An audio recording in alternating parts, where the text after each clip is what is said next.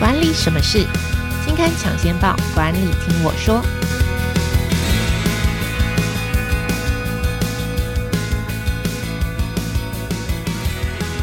Hello，朋友们，大家好，我是经理人月刊的资深主编邵贝萱，我是贝萱，欢迎收听经理人 Podcast 管理什么事单元。这个单元每个月会跟听众朋友导读当期杂志的封面故事或是特别企划，那也会请我们编辑团队的同事们一起来分享专题制作背后的故事。那今天要跟大家分享的是七月号的特别企划，邀请的是经理人月刊的采访编辑高继鹏。我们先请继鹏来跟大家打声招呼。Hello，大家好，我是季鹏。好，今天这一期是要跟大家分享的专题叫做淤泥效应。但是在讲这个淤泥效应之前呢，先来小小的工商一下。好，我们每年呢，经理人月刊的这个大活动，年底的大活动，百大 MVP 的选拔已经开跑了。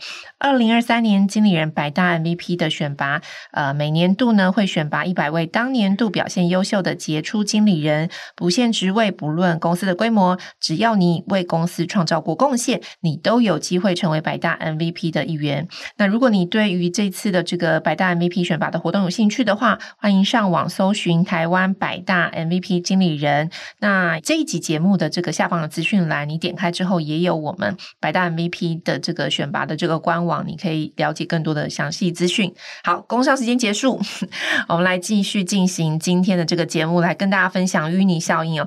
这期这个淤泥效应，其实我是第一次听到，在做这个呃。专题之前我没有听过这个名词啊，所以想先请季鹏来跟大家分享一下什么是淤泥效应，这个词到底什么意思？嗯，淤泥效应它其实就是出自一本书，叫做《淤泥效应》，然后它的英文是 sludge，就是淤泥的意思，然后。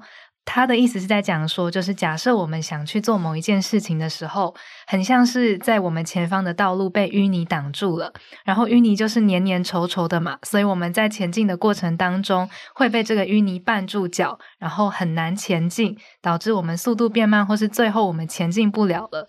这个就是淤泥效应。那在生活当中有比较常见的淤泥效应，像是我们进入一家餐厅准备要点餐的时候，突然发现这个菜单上面有太多的品项，让我们看了觉得很眼花缭乱，然后导致就造成我们很大的困扰，或是我们想要了解一个产品的使用方式，打了客服，结果在接受客服的过程当中被转接了很多次，这个都算是淤泥效应。那在组织当中也有。像是报账的时候需要经过一层又一层的签核流程，或是呈报提案的时候要先报告给组长，然后再经过部门主管，再经过总经理、董事长等等，这个过程很冗长，然后花费了很多的时间、金钱和心理上的负担，这个就是淤泥效应。嗯，OK，那为什么要叫淤泥啊？我叫石头，可听起来就是挡在我前面的这个拦路虎，叫石头也可以啊，叫叫什么栅栏效应也可以。为什么要叫淤泥效应？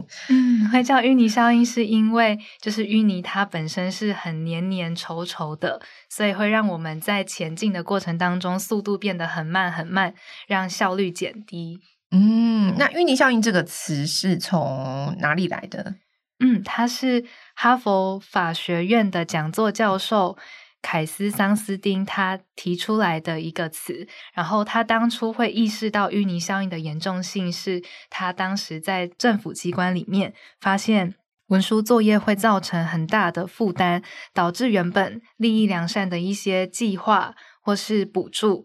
让申请人在申请的过程当中，政府的行政效率很低落，造成很大的问题，有时候甚至会造成社会问题，所以他才提出了这一个词。好，所以听起来淤泥效应应该是说我们在日常生活都会看到、遇到过啊。比方说餐厅，我觉得这个蛮贴切的，就现在餐厅那个 menu 之复杂，你可能光看个菜单，然后看就要看个十分钟，还不知道我应该要怎么选。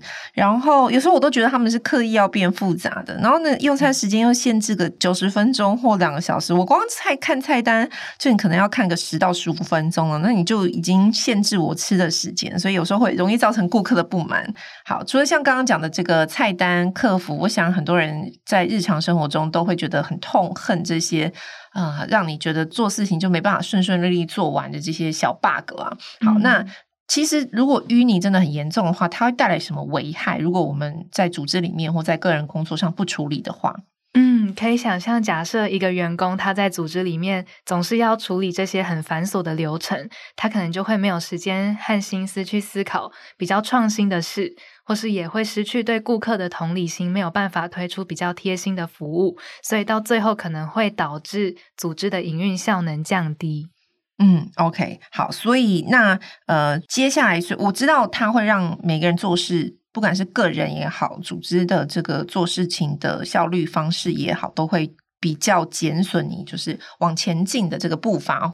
好，所以如果处理像这样子的这个繁琐的这个淤泥，我应该要怎么除呢？所以这一次的特别企划有教大家怎么除吗？嗯，这一次的企划主要有四个部分，然后是从官僚体系，还有组织当中复杂的流程，还有在顾客体验方面。还有，在顾客要采纳一个服务或商品的时候，他们可能产生心理抗拒，这一些都是淤泥常常存在的地方。所以从这四个部分切入，然后教大家一些方法。OK，好，所以呃，这次的计划呢，总结了四个我们在日常生活或工作中最常遇到的淤泥效应。好，比方说官僚组织，嗯，好，第二个就是繁琐的这个这个流程，嗯，好，再来就是。呃，可能是顾客的这个体验，就是顾客的抗拒的心理。对，好，最后一个是顾客的这个顾客在采用商品或服务的流程，可能有可以简化的地方。哦，听起来都是流程上的问题。对，所以淤泥主要都还是在主要真的就是 focus 在流程上，任何流程上有什么不同的呃这个阻碍，只是它可能是组织内部的，嗯、可能是对外部的。嗯、OK，好，那好，那我们可以请季鹏来分享说，到底比方说，假设是呃顾客的抗拒，或者对外的好了，顾客的抗拒心理，或是顾客这个。呃，流程上面就是在购买东西的流程上，我们可以怎么简化它吗？嗯，我在书里看到一个还蛮有趣的例子，是一个乐器行，他们发现就是当新手要去乐器行买乐器的时候，常常会被店员的专业用语还有行话给吓到。然后导致他们的顾客体验很不好。那这家乐器行他们发现了这些顾客他们在买乐器的时候会因此而产生心理负担之后，他们就让员工接受十三周的教育训练课程。那这教育训练课程就是让他们可以站在顾客的立场上去思考。他们会让员工去学习要怎么样去鼓励和肯定。刚来乐器行要买乐器的这个新手，然后也会呃告诉他们在接待这一些新手的过程当中，可能可以询问他们为什么当初为什么会想要来乐器行买这个乐器，然后当他变成一个很厉害的乐手之后，他想象自己那个时候会是什么样子，嗯，就是透过站在和嗯、呃、顾客同样的立场上去对待他们，可以简化这些专业用语啊行话，导致。新手在买乐器的过程当中会产生的淤泥，哦、那、嗯、OK，就是我我去乐器行，大部分的时候是我就不懂嘛。嗯，但你一上来就跟我介绍，我跟你说啊，你想要买什么乐器？那你买这个乐器，A 功能就讲了一大堆功能，B 功能讲了，我我我都不懂。嗯，然后你没有，就是你会把我吓到，嗯、所以还不如问他说，哎，你想买什么乐器？你买这个乐器是想要做什么啊？然后或者是说，那你以后想要达到什么程度啊？再根据顾客的呃适合的去介绍。那我觉得你可能比较适合 A 乐器、B 乐器，而不是一上来就介绍一堆堆一大堆功能型，你你就先把顾客给。吓跑了。那还有什么样子简化流程的方法消除这些淤泥呢？嗯，还有一个是，也是在书中看到的例子，有写到说，就是有一家。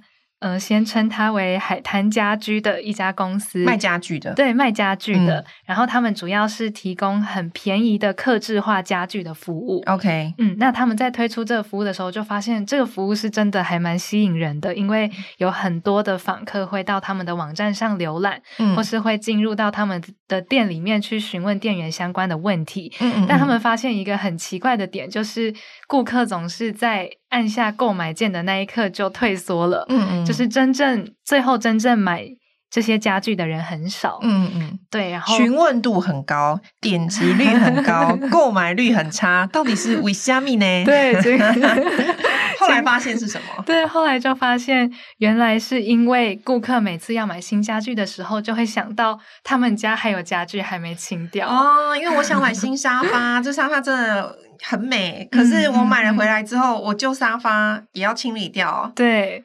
对，不是要等到可能要找到一个适合接收的人，就是还要等到哪一天就是回收清洁清洁队扣清洁队 来，然后我才能叫新家具进来。嗯、光这一连串流程想起来就有点复杂了。嗯嗯，嗯对对，对，所以后来呢，这家家具公司它的解决方法就是推出了。在买新家具的同时，可以帮忙搬走旧家具的这个附加服务，嗯、然后真的也就是让整个购买率提升了很多哦、呃。所以这个就是，比方说像我们以前都会讲顾客体验旅程，你会发现，你如果真的去体验这个顾客从消费在。有兴趣到真的购买这段旅旅程当中最迟疑的点，你就会发现 bug，你就会发现，哎，原来这里是他考虑不下单的点。嗯、当你发现了，那你就帮他解决，那他下单的几率就高了。嗯嗯。哦，我觉得这个是一个蛮实用的这个思考的方式，就是你要先知道你的这个旅程里面的淤泥在哪里。嗯。OK，所以在推敲到组织里面也一样啊，就是当你发现一个。案子就推很久的时候，你就要去开始回头检视，我这每一个环节到底卡关在哪里？尤其是卡在某些关卡了特别久，你就要思考这个流程我是不是能够简化？到底这个流程有什么问题？嗯、所以它这个淤泥效应讲的就是各式各样的这种流程上的阻碍。好，所以听起来淤泥都是坏的喽？没有，其实也有好的，也有好的淤泥。OK，好 像是什么？好的淤泥像是在信用卡核卡的过程当中会需要。就是信用卡公司会和你要很多的资料，了解这个顾客他的信用程度是多少。哈，就是比方你要申请信用卡，对，你会先就是。背很多背景调查，我这样子讲对吗？嗯，对对对。OK，你想说这个过程怎么那么繁琐，跟我要一堆资料，我都不知道你把我的个资卖到哪里去了。嗯，这个对，这个的确就是也是过程当中的一种淤泥，但是它是好的淤泥，嗯、原因是因为啊，这个还是好的。好，为什么？对，是因为这一些我们提供的资料的确是一种很很私密、很个人化的资料，所以必须要直接的询问你来取得这些资料，才是比较能够保障安全性和隐私权的一种方法。OK，好，那我想象就比较好的淤泥，像七天鉴赏期嘛，避免消费冲动也是。嗯、对，好，信用卡还有什么样子好淤泥？我现在很难想象说这个信用卡，我居然居然是好的淤泥。好，还有什么好淤泥吗？嗯，还有我听到的很特别的好淤泥是，就是中国有一个离婚冷静期的这个规定。就是在，哦、就是你确定这是好淤泥啊？我已经巴不得想要离开这个人了，还要给我冷静期，OK 哦？对，因为有时候会离婚，可能是就是一时冲动，嗯，没有想清楚。然后他们透过这个离婚冷静期，就是你可能要考虑个三十天左右，嗯，然后发现呢，在当年度的，就是离婚的比例真的有显著的下降。你你要确定这好一点。天哪？好不容易鼓起要起勇气要离婚，哎，这样好啊！然后就居然跟我说，哎，还要三十天的这个思考期，想要打消我的念头，真的是。那结婚为什么没有呢？嗯，他为什么不设置一个这个？好像可以考虑一下。好，我在想，应该很多行政流程上面，比方说像我们，嗯，有时候寄 email 的时候，他有时候不是会跳出来说，嗯、你确定要怎样怎样吗？你要删这个案件的时候，不是也会说，你确定这个这个把这个档案删掉吗？对，或者说你要关，你还没有储存的时候，它就会跳出来说，嗯、这个档案还没有储存你，你他就多多了一个步骤，说哦，对我还没有存，提醒你。嗯、所以我猜这应该也是一个好淤泥的异动，嗯、所以。淤泥其实是一种阻碍，但是这个阻碍可以往好的方向设计，也可以变成真正的阻碍，就是让你的这个流程，嗯、让你最后达不了目标或者达到目标的这个过程变慢。所以，那这次我们有采访哪些很厉害的企业在处理淤泥效应方面特别在行吗？嗯，我们这一次采访了两个企业，其中一个是官贸网路，然后大家在网购的时候可能都有遇过，就是有一个 App 叫 Easy Way，嗯，然后它就是嗯。呃他会推出这个 app，是因为当时就是开始网购开始盛行之后，有这种很频繁的少量货物买进卖出的这个需求，然后政府开始就希望能够就是在过程当中有一些身份认证的流程，但是因为每一次在网购的时候，可能都要拿出身份证，让这些消费者觉得很麻烦，然后也开始出现一些违法的情势，就是。可能会有一些冒用别人的身份来认证这个流程的这样子的事情，所以后来有了 EasyWay 之后，就是透过一次性的会员认证，你只要注册过一次之后，往后每一次网购都可以同样透过这个 App 去经过过程当中的海关认证的、这个。诶，你自己用过 EasyWay 吗？我自己没有用过，你没有用过。OK，我用过 EasyWay，就是我第一次用的时候就觉得。天呐，他怎么要我登记那么多东西？就是我我就是上某个电商网站，然后就买东西，然后那个卖家是在海外，然后因为海外，所以你要经过一些什么报关什么，反正就是一堆认证。我说天呐，你也要我太多资料，就跟信用卡收集一样，然后要要要要，但是呢。第二次之后不用了，就是只要按某些按键，就是你是不是重复，就是重复，你就是这个人，然后第二次就可以比较快了。所以我觉得它简化了，它你可能第一次还是觉得很烦，但你如果真的是蛮常用这个呃，就是电商网站，尤其是海外购物的话，你可能会觉得，哎，第二次、第三次哦，我只要一键按或者按几个键，它就是所有的资料就跟上次一样，你就出去了。好，除了这个 EasyWay 之外，还有什么？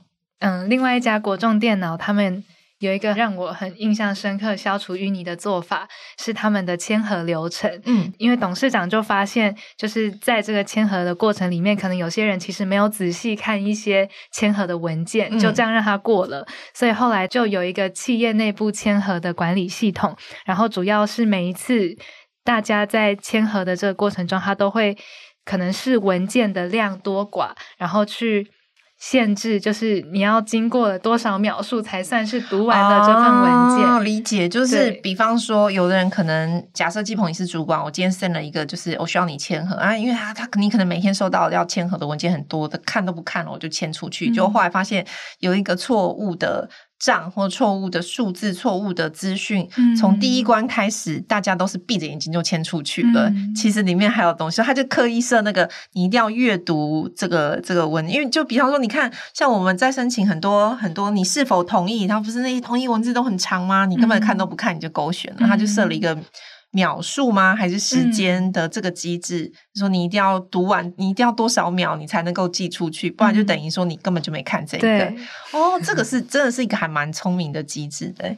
那季鹏你自己个人在就是工作或生活中有没有遇过一件很一些自己很痛恨的淤泥？现在想一想，就有没有觉得说啊，天哪，就是这个淤泥效应？对，这个就是我日常生活中遇过的淤泥。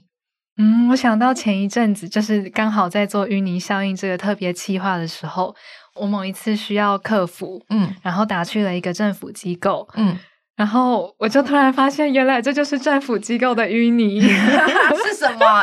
你当时经历了什么惨事？我当时就是想要问我的某个问题，然后那个人理解了我的问题之后，他就说：“嗯，这问题好像不是我们这个部门要处理的哦，好像是另外一个部门，我帮你问一下。”然后他问了之后，他就把。我以为他会直接帮我转接，或是他可以直接帮我就是内部询问，帮我得到回应。嗯，结果他是又给了我另外一组分机号码，让我再叫你再重打一遍。哦，真的很这个真的会很很很让人生气，就想说那你就帮我转就好，你都已经问到了电话号码，你为什么不能帮我转接就好？或者说那你我等一下再，哦，真的耶，真的会很令人生气。嗯，哦，所以问到最后问题解决了吗？哦，最后问题有解决了，但就是在就是多次的打电话询问之后，哦，OK，我对于任何客服要，你知道每次那种客服转接说一二三四五六，不是都有很多选项吗？我每次都直接按九。我不想怎么说。我知道他的用意就是说，好，信用卡问题请按一，哈，电信账单问题请按二，然后真人服务请按九，我都直接按九。我想说我，我我我赶快告诉你，然后你赶快帮我接到相对应的部门，这不是最快吗？按来按去很浪费我时间，嗯，嗯，对。但是其实对他的组织来说是一个，就是可以提前分流啦，我可以理解。但作为一个消费者，我可能就是一个超级没耐心的人。我对我来。说是淤泥，对组织来说可能不是啦。嗯，OK，好，好，那这一次就是我们这一期七月号的特别企划淤泥效应，解析淤泥效应。那如果你喜欢我们这次的主题的话呢，欢迎购买我们这次七月号的经理人月刊。那如果你喜欢我们的分享，喜欢经理人 Podcast 的话，欢迎到 Apple Podcast 给我们五星好评，也欢迎留言给我们。如果有职场困扰，希望我们解答，那也可以留言告诉我们。那我们有机会邀请职场专家来为你解答。那在节目的最后，依然要稍微工商一下啊，我们经理人月刊每年年底的这个大活动——经理人月刊百大 MVP 的选拔已经开跑了。二零二三年经理人月刊百大 MVP 选拔开跑，那每年会选拔这个一百位当年度优秀表现的杰出经理人，不限职位，不论公司的规模，只要你有为公司创造贡献，你都有机会成为百大 MVP 经理人的一员。那如果你想要知道更多资讯的话，欢迎点击这一期节目的资讯栏，有更详细的这个报名资讯。那你点官网上面就有选拔的标准跟报名资讯，报名表都在上面。那欢迎。如果你有心想要成为百大 MVP 经理人啊，提升自己的这个能见度，或是表彰一下你公司团队的贡献，或向你的公司能见度提高的话，也都欢迎来报名我们的这个百大 MVP。好，那今天管理什么事这个节目就到这边了，要跟大家说拜拜喽，拜拜，拜拜。